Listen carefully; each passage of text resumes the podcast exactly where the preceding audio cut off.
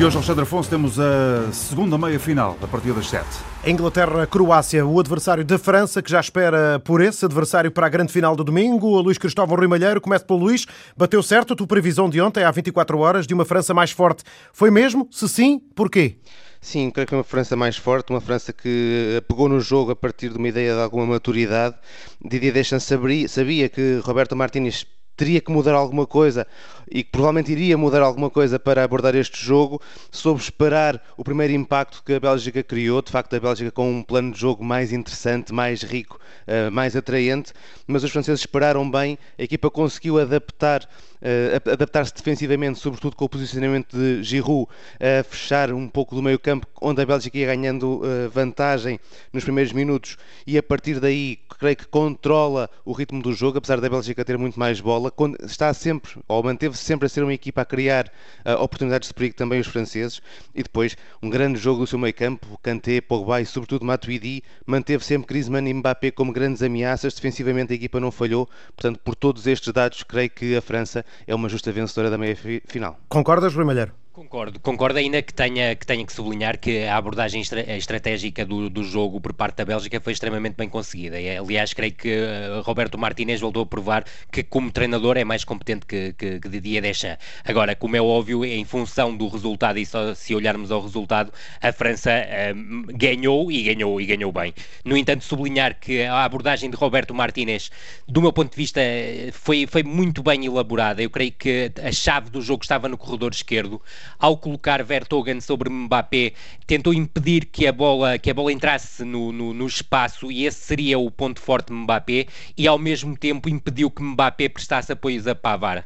E aquilo que fez foi com que Azar, e foi Azar o principal desequilibrador da primeira parte e o jogador decisivo para a Bélgica chegar às zonas de finalização, tivesse muitas vezes situações de um contra um contra, contra o lateral direito francês, onde criou desequilíbrios. Mas a verdade é que a vitória da França vai muito na linha daquilo que está a ser este campeonato do mundo, ou seja, uma equipa eficaz, uma equipa forte no aproveitamento das bolas paradas ofensivas e, sobretudo, extremamente sagaz a controlar o jogo mesmo sem bola. Aprendeu com Portugal dois anos eh, depois, no dia 10 de julho. Inglaterra-Croácia, eh, Luís Cristóvão, que jogaço, logo às 19. Sim, é verdade. Creio que vamos ter aqui assim um, um grande jogo entre duas equipas que uh, veem no seu momento ofensivo aquilo que também é a sua principal força. A equipa croata provavelmente mais rica em termos de ideias de jogo, também com uma maior maleabilidade da parte do seu técnico, porque conta com várias peças para o meio campo que lhe servem para ir adaptando também essa, uh, essa forma de uh, enfrentar a partida.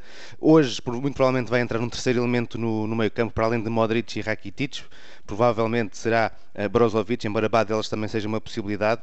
É, é, uma equipa que também tem um trio ofensivo poderoso, mas que se vai, vai defrontar frente a uma Inglaterra que defensivamente tem sido muito, muito forte, tem um trio de centrais com enorme capacidade defensiva e que também são a grande força da equipa a partir do momento em que uh, tem a bola, portanto com uma saída de bola com, com grande qualidade. Os dois laterais que funcionam no fundo como extremos e que são dois dos jogadores que mais desequilibram no jogo ofensivo dos ingleses e depois as movimentações de Harry Kane e as bolas paradas. As bolas paradas serão essenciais nesta partida e creio que os ingleses, sobretudo nas bolas paradas ofensivas, são das equipas mais interessantes de seguir e estudar neste capítulo que tem sido tão decisivo no Mundial. Do outro lado, uh, Rui Malheiro, também a Croácia. Basta ver o último jogo, bola parada, vida central.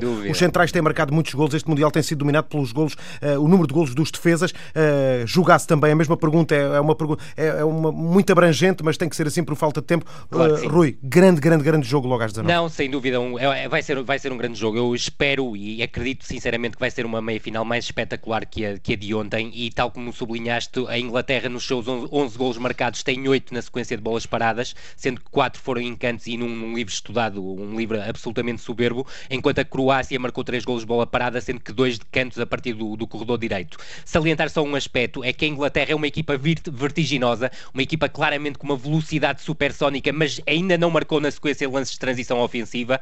E a, e a Croácia, tendo um apelo pela bola, pelo controlar o jogo com bola, com a, com a posse, é uma equipa que marcou dois golos em ataque posicional em 10, mas que é sobretudo forte no aproveitamento perfeitamente transições ofensivas. E eu creio que Rebic, sobretudo Rebic e Perisic, podem ser fatores de desequilíbrio no jogo de logo à noite, salientando, obviamente, que Modric, Rakitic e Brozovic foram aquele que é, do meu ponto de vista, o melhor tridente médios deste Campeonato do Mundo.